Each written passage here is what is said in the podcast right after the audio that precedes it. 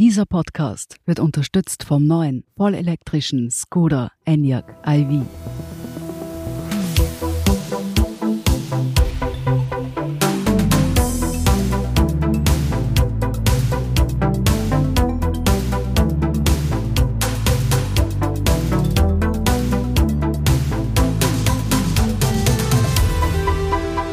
Sie hören Edition Zukunft, den Standard-Podcast rund um das Leben und die Welt von morgen. Mein Name ist Philipp Bramer.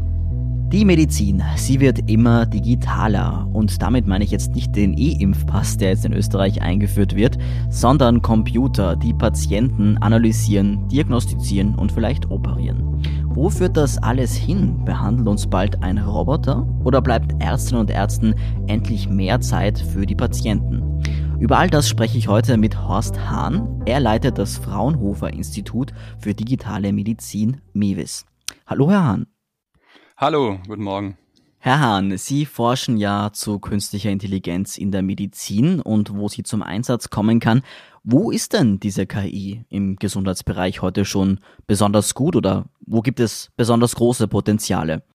Ja, wir haben eigentlich zwei große Bereiche, die wir unterscheiden können. Und der eine, der macht das Leben der Ärzte einfacher. Also das ist praktisch Automatisierung oder auch Qualitätssteigerung durch solche KI-Verfahren. Und der andere Bereich, da reden wir vielleicht auch noch drüber, das ist der, wo wir wirklich in ganz neue Gefilde vordringen können, wo wir praktisch Zusammenhänge finden können, die wir heute als Menschen, weil sie so komplex sind, vielleicht noch gar nicht erkennen. Mhm. Was wäre so ein ganz konkretes Beispiel denn dafür? Na, ich denke jetzt an die Erkennung von Krebs auf Bildern, zum Beispiel Lungenkrebs in der Computertomographie. Und da sind die Algorithmen mittlerweile so gut, dass sie doch fast vollständig eigentlich die Bilder auswerten können. Und wenn der Radiologe dann mit so einem System arbeitet und sich den Fall öffnet, könnte man das so konfigurieren, dass der Befund quasi fertig ist und man dann eben nochmal durchgeht und schaut, ob er nichts übersehen hat oder falsch eingeteilt hat. Aber es sind ja doch typischerweise ein paar hundert Einzelbilder, computertomografische Schichten, die man da betrachten muss. Und das ist natürlich auch eine hohe Konzentration, die man da als Mensch hat. Mhm. Das sind vielleicht auch Arbeiten, die eintönig sind und die vielleicht gar nicht so viel Spaß machen als Medizinerinnen und Mediziner, oder? Ja, das ist eigentlich auch ein interessanter Gedanke und der zeigt sich für mich tatsächlich. Die Aufgaben, die wir Menschen als anstrengend oder auch langweilig empfinden, sind die, die sich eigentlich am besten automatisieren lassen. Das heißt, es ist eigentlich eine ganz gute Komplementarität, dass man, wenn man jetzt Aufgaben verteilen würde, vielleicht das auch gut zusammenpasst. Das andere ist so eine Gesamtsicht, die sich mir erschließt, wo wir als Menschen uns einfach jetzt mit der Frage konfrontiert sehen, was ist eigentlich Menschsein? Und also was ist das, was wir eigentlich für uns beanspruchen als unsere Aufgabe und was sind die Dinge, die wir eigentlich auch gerne abgeben?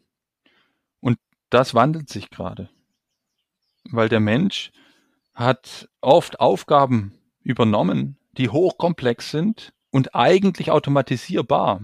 Und ich finde, wir Menschen sollten keine Angst haben, dass diese Aufgaben jetzt von Maschinen übernommen werden können, sondern wir sollten uns eben fragen, was ist die beste Rolle, die wir übernehmen können? Und die wird sich wandeln. Das ist praktisch äh, dieser Prozess, der heute schon begonnen hat. Und deswegen die Frage, was ist Mensch, kommt für mich in diesen ganzen Diskussionen eigentlich immer wieder vor. Das heißt, diese Vorstellung von der kompletten Arztmaschine, die ist eigentlich die falsche. Ja, ich finde ehrlich gesagt auch der Begriff künstliche Intelligenz ist eigentlich irreführend. Ja. Wir nutzen ihn trotzdem auch, weil er natürlich jetzt so in den Köpfen ist, weil man damit ziemlich schnell in das Thema einsteigen kann. Aber er hat natürlich die große Gefahr, dass man in die falsche Richtung läuft, gedanklich. Dass man sich vorstellt, na, die Intelligenz, die soll jetzt so werden wie die Menschen. Also diese Computer, ja, die sich weiterentwickeln, die immer besser werden, komplexe Aufgaben zu lösen, die sollen irgendwann die Menschen ersetzen oder sowas. Und das ist der falsche Weg. Es ist äh, also eher so, dass wir eine große Komplementarität sehen und das auch für die Medizin, das wir ja eigentlich als Thema auch, der richtige Weg ist. Wir haben so viele offene Probleme und Ungenauigkeiten, dass man erstmal da rangehen sollte und sagen, wie kann ich bestmöglich mit allen zur Verfügung stehenden Mitteln die Medizin dort verbessern, wo es eben geht. Verstehe ich das jetzt richtig, dass diese Vorstellung, die man aus Science-Fiction-Filmen und Literatur kennt, diese humanoiden Roboter, also die Roboter nach dem Vorbild des Menschen erschaffen, das macht eigentlich gar nicht so viel Sinn, zumindest in der Medizin. Genau, also ich denke, KI sollte man tunlichst in der Medizin zu einem ganz großen Teil, ich sag mal 99 Prozent der Fälle als Werkzeug begreifen. Und das wird noch ganz viele Jahre so sein. Das heißt, wir haben erstmal ganz viele Teilthemen und Aufgaben, wo wir mit diesem Werkzeug KI wirklich ernsthaft die Medizin verbessern können. Wie wird denn das in Zukunft dieses Verhältnis zwischen Ärztin und Patient verändern, diese ganzen Technologien? Naja, eine Sache, die man heute schon spürt, ist das äh, unabhängig von KI, allein schon mit den Online-Ressourcen, wo man suchen kann, ziemlich schnell irgendwelche Informationen und Antworten findet, dass die Patienten oft schon irgendwas wissen, irgendwas aufgeschnappt haben oder sich selber informiert haben. Also der mündige Patient, die mündige Patientin, die ist heute, glaube ich, auch unabhängig von KI schon Realität. Aber natürlich nicht in allen Fällen. Wir müssen da aufpassen. Wir dürfen die Patientinnen auch nicht überfordern. Also nach dem Motto, ihr müsst jetzt vorher schon alles Mögliche wissen, bevor ihr zum Arzt kommt. Das macht ja keinen Sinn, weil nicht jeder will das oder kann das. Und es ist auch insofern nicht sinnvoll, sich zu viel vorher zuzumuten, weil man da ganz schön in die Irre geführt werden kann. Man muss sich einfach vorstellen, dass das, was wir im Internet verfügbar haben, ist nicht qualitätsgesichert und nicht immer und ist nicht eingebettet in die ganzheitliche Sicht auf mich als Patient. Und deswegen kann ich da auf Informationen kommen, die mich dann erschrecken lassen und wo ich vielleicht Ängste entwickle, wo ich erst im Arztgespräch rausfinde, oh, ich bin ja gar nicht in dieser Gruppe, sondern in jener Gruppe und da ist es absolut normal und überhaupt kein Problem. Oder ich muss zumindest diese Angst nicht haben. Also ich glaube, man muss dort schauen, wie können wir als Gesellschaft trotz dieser vielen Möglichkeiten diesem Arzt-Patienten-Verhältnis einfach die hohe Bedeutung belassen, die es hat. Und ich glaube, dass das ein hohes Gut ist. Ja, Vertrauen. Vertrauen zu einem Arzt, wo ich äh, mich hilfesuchend hinwende und dann auch Orientierung bekomme über mögliche nächste Schritte. Könnte es da nicht sein, dass gerade wenn diese langwierigen und repetitiven Aufgaben von Algorithmen übernommen werden, dass dann Ärztinnen und Ärzte mehr Zeit haben für Patienten? Weil das ist ja oft ein Kritikpunkt einerseits vom medizinischen Personal selbst, andererseits auch von den Patientinnen und Patienten, dass eben pro Person zu wenig Zeit zur Verfügung steht. Wäre das jetzt nicht auch eine Chance, dass sich diese Situation zum Positiven verändert? Idealerweise wäre es doch so, dass wir jetzt mit KI und diesen Deep Learning Verfahren einige der komplexeren Aufgaben, die aber sehr zeitraubend sind, vielleicht sogar fehleranfällig sind für Menschen, doch ein gutes Stück automatisieren oder teilautomatisieren können. Dabei würde die Qualität gesteigert werden können, die Reproduzierbarkeit, die Genauigkeit und Zeit gespart werden für die Menschen, wovon wir eigentlich zu wenig haben.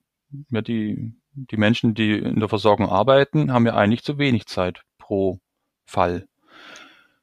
Und dann könnte man natürlich erstmal die Hoffnung haben, ja, dann wird es genauer und die haben mehr Zeit. Und dann können sie sich ihrem Arzt sein, ihrer Patientenbeziehung viel besser, intensiver widmen. Naja, man hat vielleicht aber trotzdem eine Sorge. Vielleicht, wenn man unsere Gesellschaft anguckt, könnte man feststellen, dass doch viele Optimierungsmechanismen am Laufen sind. Und dass heute schon ein Arzt viel mehr Patienten pro Tag sieht oder befundet als vielleicht noch vor 20 Jahren. Und das liegt nicht nur daran, dass es mehr Krankheiten gibt, sondern auch daran, dass so ein Kostendruck auf dem ganzen System einfach liegt. Und wenn der natürlich Überhand gewinnen würde, dann würden diese Optimierungseffekte eben nicht dazu führen, dass wir mehr Zeit haben, sondern dass wir noch mehr Patienten pro Tag befunden müssen und die Komplexität als Arbeitsalltag für eine Ärztin einfach noch weiter anwächst. Und da müssen wir als Gesellschaft aufpassen. Deswegen bin ich auch sehr motiviert an dem Gespräch heute, weil ich glaube, das geht eben nicht nur die Versorgung und die Medizintechnik an und auch nicht nur die Versicherungen, sondern da müssen wir irgendwie als ganze Gesellschaft drüber nachdenken, wie gehen wir mit diesen Optimierungspotenzialen um? Wer soll am Ende den Benefit haben? Und wenn wir da halt vielleicht drauf schauen, dass es dazu führen kann, dass die Qualität der ärztlichen Arbeit und auch Entspannung bei den Ärzten irgendwie wachsen kann und nicht immer mehr nur zur Last von denen, die schon so viel Last tragen, kommt, dann wären wir wahrscheinlich gut beraten.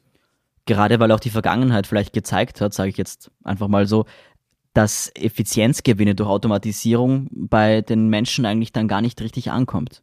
Genau, und, und vielleicht ist es nicht die ganz romantische, nur positive Wirklichkeit, die wir erleben werden, wo einfach die Ärzte nur noch ganz viel Zeit haben werden, weil sie so viel abgenommen bekommen. Und vielleicht auch nicht die ganz dystopische, wo es immer, immer schlimmer wird. Wahrscheinlich wird es ja irgendwo dazwischen liegen.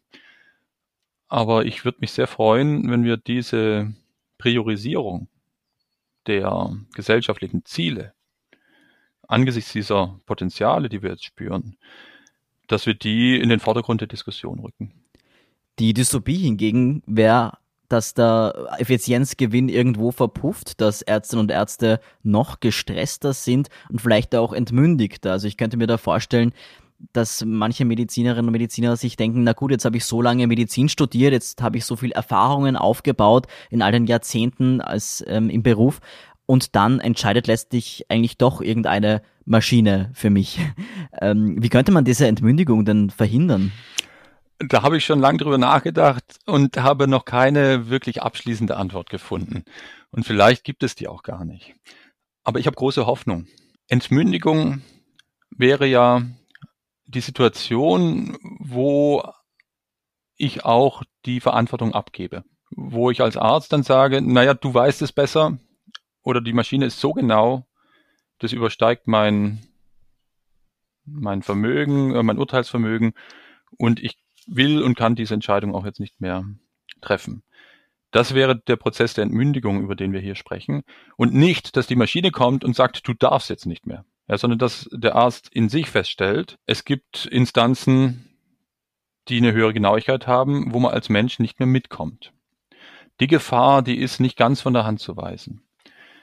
Aber die Hoffnung, die ich habe, die beruht auf der Historie, auf der Beobachtung, dass Medizin schon ganz lange ganz gut darin ist, Innovationen und neue Technologien zu kultivieren, zu überprüfen oder auch sogar initial mit auf den Weg zu bringen und zu erdenken und dann schrittweise in den Alltag der Versorgung zu überführen und auf diesem Weg zu lernen, was man diesen Technologien zutrauen kann und wo man vielleicht vorsichtig sein muss.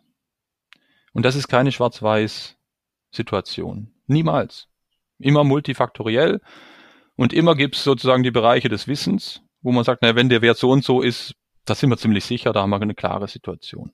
Und es gibt immer diese Borderline-Cases, wo egal welcher Indikator oder welche Kombination aus Merkmalen einen dorthin führt, wo man weiß, das Wissen ist begrenzt und es kann jetzt so und so weiterlaufen. Und wir müssen jetzt eine Entscheidung in dieser unsicheren Phase treffen.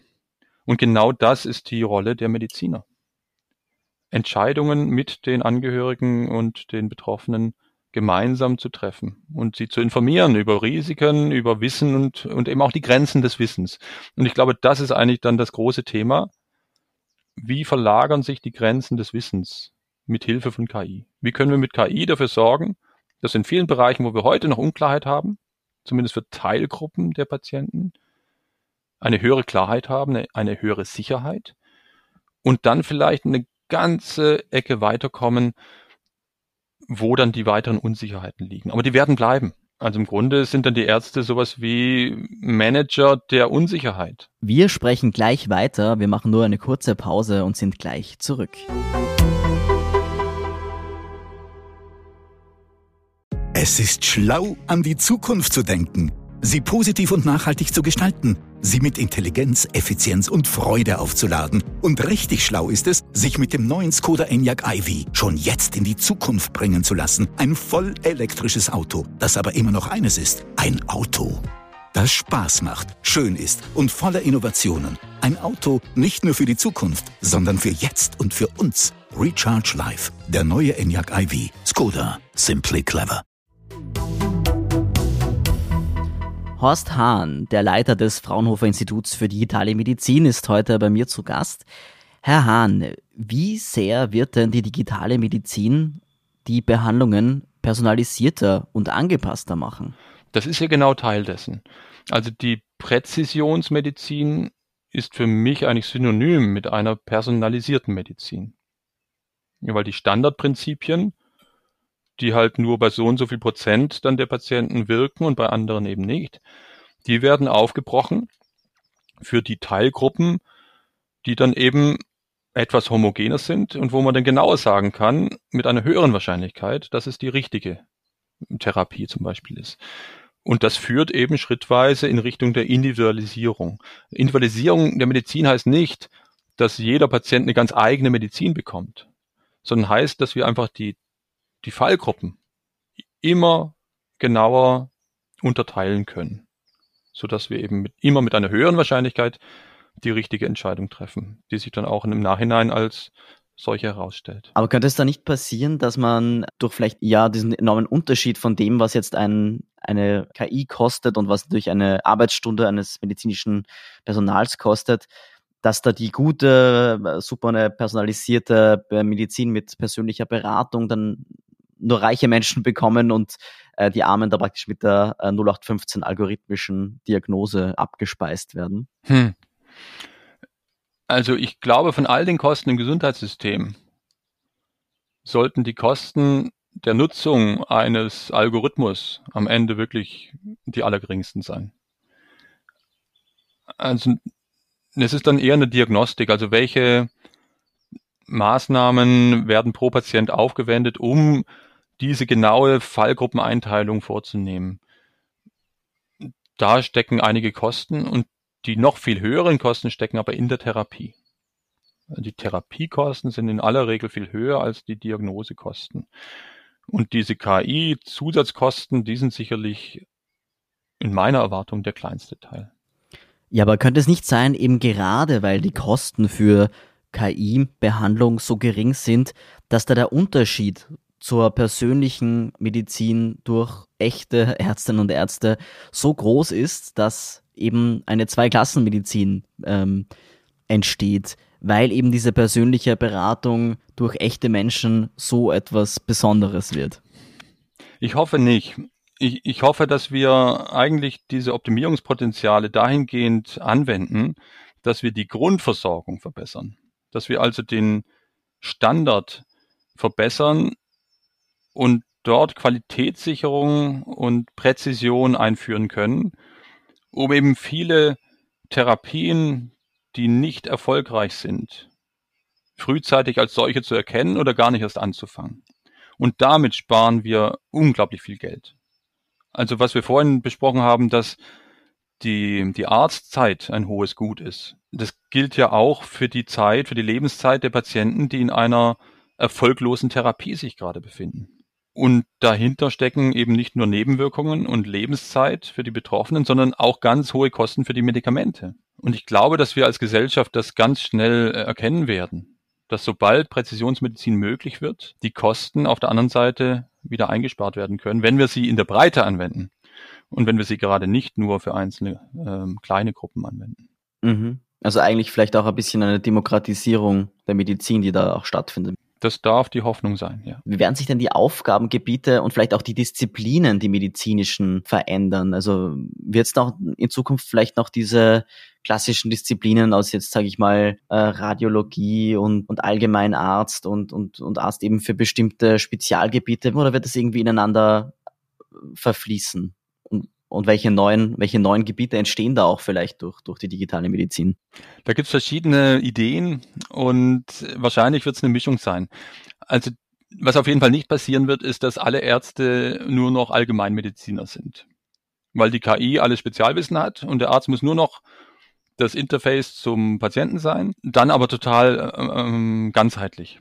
Ich glaube, dass die Spezialisierung weiter zunehmen wird und dass wir mit den KI-Methoden immer genauer da vordringen werden, wie vorhin gesagt, an welchen speziellen Situationen eine bestimmte Option als sinnvoll erscheint oder eben auch nicht. Das heißt, die Komplexität in der Medizin wird rasant weiter steigen mit den KI-Methoden. Die KI-Methoden helfen uns aber, diese Komplexität zu managen. Trotzdem wird zu jeder Generation der KI-Methoden, die wir haben werden, immer eine Grenze von Unsicherheit bleiben, wo die Genauigkeit einfach begrenzt ist oder die Vorhersagekraft.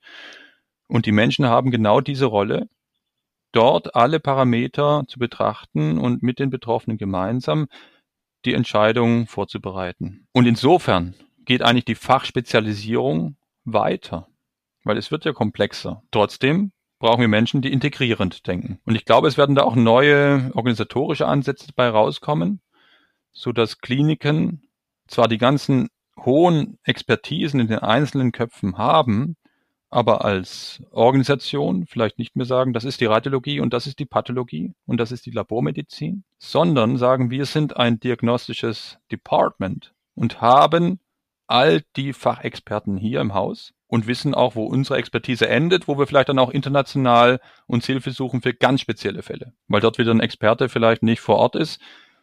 Also diese zunehmende Spezialisierung gemeinsam mit einer viel intensiveren Vernetzung sehe ich als den Trend.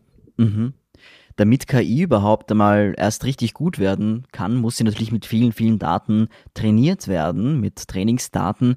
Im medizinischen Bereich sind das ja oft sehr sensible Daten, sehr private, intime. Wie viel Datenschutz wird es denn da in Zukunft noch geben oder brauchen? Oder müssen wir den eigentlich komplett aufgeben für das größere Wohl sozusagen? Na, ich sag mal, im Datenschutz sind wir in Europa ja Weltmeister. Und das ist auch gut so, weil es wird eben intensiver werden. Und die Daten, die man in Zukunft braucht, um die komplexeren Paradigmen zu erforschen, wo es ja um Zusammenhänge geht von Bilddaten und genetischen Daten und Patientenverlauf und Risikofaktoren und vielleicht noch Ernährung und also Sie, Sie merken, wohin die Reise geht. Das werden ja immer sensiblere Daten werden. Und wir brauchen auch eigentlich immer größere Datenmengen, weil wir ja die Patientengruppen vorhin besprochen, die dann homogener sind, immer kleiner werden. Und um die dann noch hinreichend abzudecken in der Datenbasis, brauche ich natürlich insgesamt mehr. Und ich glaube, dass das auf die Dauer nur dann geschafft werden kann, wenn wir die Daten systematisch schützen. Man könnte sagen, Datenschutz by Design, so dass die Daten eigentlich da bleiben, wo sie sind. Also geschützt in der Klinik oder am Ort der Entstehung, wo sie für die Versorgung auch erhoben wurden und gebraucht werden und dass wir dort eben Vertrauenszentren haben, Auswertezentren, wo wir Wissen aus diesen Daten generieren können und dann dieses Wissen derart abstrahiert ist, dass es bewiesenermaßen nicht mehr rückverfolgbar ist auf einzelne Menschen und dann aber multizentrisch und auch international kombiniert werden kann. Das ist eigentlich diese Idee des föderierten ja, Lernens, föderierten maschinellen Lernens und da, da sehe ich auf jeden Fall die Zukunft. Das ist sehr komplex, weil wir natürlich diese Auswertezentren und diese Vertrauenszentren, die so vernetzt sind, heute noch nicht haben. Aber ich glaube eben, dass diese Idee, große Datenbanken zu bauen, wo ganz viele Daten von überregional zusammengeführt werden, nicht das Zukunftsmodell sein können. Also eigentlich ziemlich ähnlich zu momentan, wo der Hausärztin oder der Hausarzt die Daten der Patienten auf dem eigenen Computer speichert, vielleicht sogar in einer Akte irgendwo verstaut und diese Information dann eigentlich dort lokal sehr bleibt und die Expertise auch dort generiert wird. Na, ganz so wird es vielleicht auch nicht funktionieren, weil wir nicht ein Rechenzentrum in jeder Hausarztpraxis äh, aufbauen können. Deswegen hatte ich von diesen Vertrauenszentren gesprochen. Vielleicht gibt es da so Regionaleffekte dass man sich äh, in den Unikliniken jetzt erstmal ja überlegt, wie erfolgt die Datenintegration. In Deutschland ist es ja auch gerade ein ganz wichtiges Thema, die Medizininformatik-Initiative. Wie können wir also dort in diesen großen Häusern diesen Schritt schaffen, aus den Versorgungsdaten auch Wissen ableiten zu können? und eventuell entstehen darum dann Zentren, wo sich auch Praxen oder kleinere Kliniken anschließen können, sodass man regionale Netzwerke hat. Was ja an künstlicher Intelligenz oft kritisiert wird, ist, dass sie eine Art Blackbox ist, also dass man Entscheidungen nicht wirklich nachvollziehen kann. Da gibt es einen Input, dann passiert irgendwas damit und dann gibt es einen Output.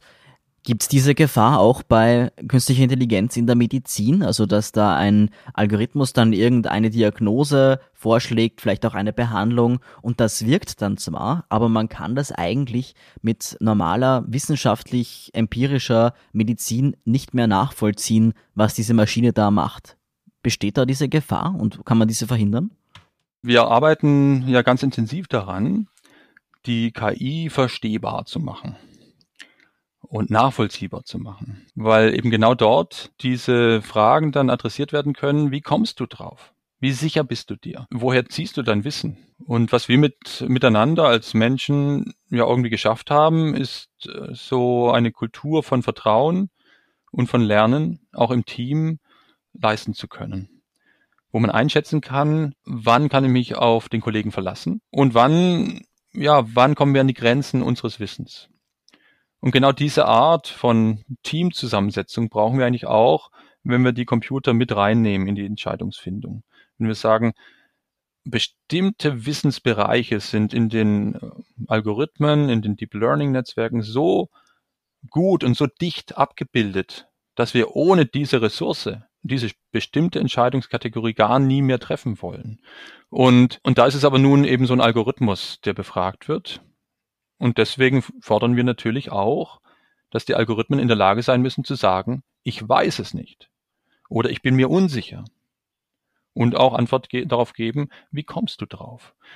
Also diese Art von erklärbarer KI, die ist dann keine Blackbox mehr.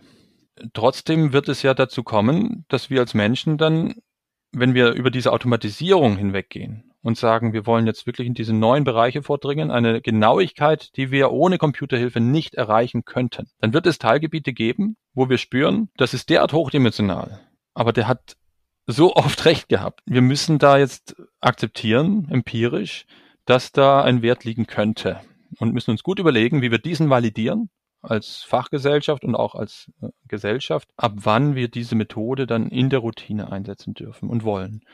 Das ist ein Prozess, wo die Medizin aber Übung drin hat, weil sie ja über die Jahre ständig mit neuen Technologien, neuen bildgebenden Verfahren, Kontrastmitteln, neuen genetischen Tests äh, und anderen Biomarkern ja konfrontiert ist als Innovation und als Option und sich immer fragen musste, ist das gut genug und für welche Patientengruppe ist dieser Test geeignet und wie stellt sich das im Gesamtbild dar? Und das wird, diese Fähigkeit der Medizin, die wird weiterhin essentiell sein, auch für die Kultivierung, für die Übernahme der KI-Methoden. Sie haben ja bereits erwähnt, dass es wichtig ist, dass KI zugeben kann, genauso wie Menschen, wenn sie etwas nicht weiß und nicht genau weiß und etwas nicht kann. Trotzdem wird es aber unweigerlich passieren, dass KI falsche Vorschläge macht, falsche Behandlungen vorschlägt, dass sie einfach nicht richtig funktioniert. Wer soll denn da in Zukunft dann die Verantwortung übernehmen eigentlich? Bis auf weiteres wird es wohl so sein, dass die Verantwortung geteilt ist, dass die Hersteller von solchen Computersystemen einen Teil der Verantwortung tragen, nämlich sehr gewissenhaft zu prüfen und zu beschreiben, wie das System entstanden ist und wofür es wirklich einsetzbar ist und wo die Grenzen sind. Und die Anwender, also die Versorgungseinrichtungen und die Ärztinnen, die müssen sich darüber bewusst sein, dass diese Systeme nicht perfekt sind und dass sie Grenzen haben. Und dort kann natürlich auch ein Fehler passieren und es kann eine Unsicherheit verbleiben. Das wird ganz oft so sein, dass trotzdem ein unerwünschter Verlauf erfolgt, obwohl man das beste Wissen eingesetzt hat. Und das war schon immer so in der Medizin. Und je nachdem, wo dann der Fehler liegt, wird die Verantwortung zu tragen sein. Aber die KI selber also der Algorithmus, der trainierte, der wird nicht als Person haftbar gemacht werden, sondern die Organisationen, die dahinter stehen. Künstliche Intelligenz, das ist ja momentan ein ziemliches Hype-Thema, da kommt man eigentlich gar nicht rundherum. Wie sehen Sie denn das in Ihrem Bereich? Ist dieser Hype sehr gerechtfertigt oder wird da bald auch in der Medizin die Ernüchterung einsetzen? Also Ernüchterung wird natürlich einsetzen, weil ein Hype kann ja nicht ewig dauern. Aber der Hype, wenn er endet, wird in meiner ganz festen Erwartung die KI als wichtige Methode beibehalten. Nur, dass sie dann nicht mehr KI heißen wird. Er heißt heute ja schon Deep Learning viel konkreter oder Mustererkennung. Und es wird ganz viele Varianten dieser Methoden geben. Und die werden einfach in unser Standardwerkzeugkasten reinwandern. Und alte Werkzeuge, die wir hatten, werden teilweise gar nicht mehr gebraucht werden. Wir reden in der Informatik auch darüber, dass das Hello World der Zukunft ist ein neuronales Netzwerk. Hello World ist praktisch so die ersten Zeilen Code, die man, wenn man Programmieren lernt, äh, eintippt und das Erfolgserlebnis hat, dass der Computer Hello World sagt. Und in Zukunft könnte eben so eine kleine erste Programmierübung darin bestehen, ein neuronales Netzwerk zu trainieren, was zum Beispiel Handschrift erkennen kann. Vielen Dank, Herr Hahn, für das Gespräch. Ganz herzlichen Dank auch. Horst Hahn vom Fraunhofer Institut für digitale Medizin war das eben. Was denken Sie, liebe Hörerinnen und Hörer? Hätten Sie noch Vertrauen in einen Algorithmus, der Ihre Röntgenbilder zum Beispiel bewertet und Diagnosen ausstellt? Schreiben Sie uns im Forum auf der Standard.at. Wenn Sie per Apple Podcasts zuhören, kommen Sie dorthin, wenn Sie auf den Button zur Folgen-Website unten klicken. Ansonsten finden Sie uns natürlich auf der Standard.at slash Zukunft, wo Sie auch weitere Texte rund um das Leben und die Welt von morgen finden. Wenn Ihnen der Podcast gefällt, dann lassen Sie uns doch eine Bewertung da. Unterstützen können Sie uns, wenn Sie für den Standard zahlen, zum Beispiel mit einem Abo. Die nächste Folge Edition Zukunft erscheint in zwei Wochen. Bis dahin alles Gute und bis bald.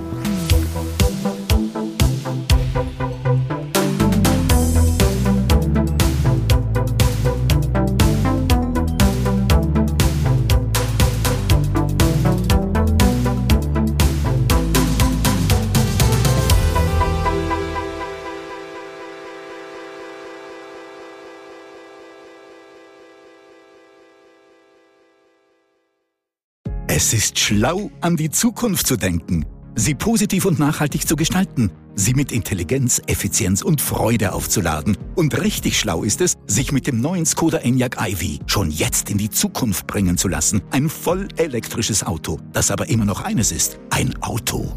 Das Spaß macht, schön ist und voller Innovationen. Ein Auto nicht nur für die Zukunft, sondern für jetzt und für uns. Recharge Life, der neue Enyaq iV. Skoda, simply clever.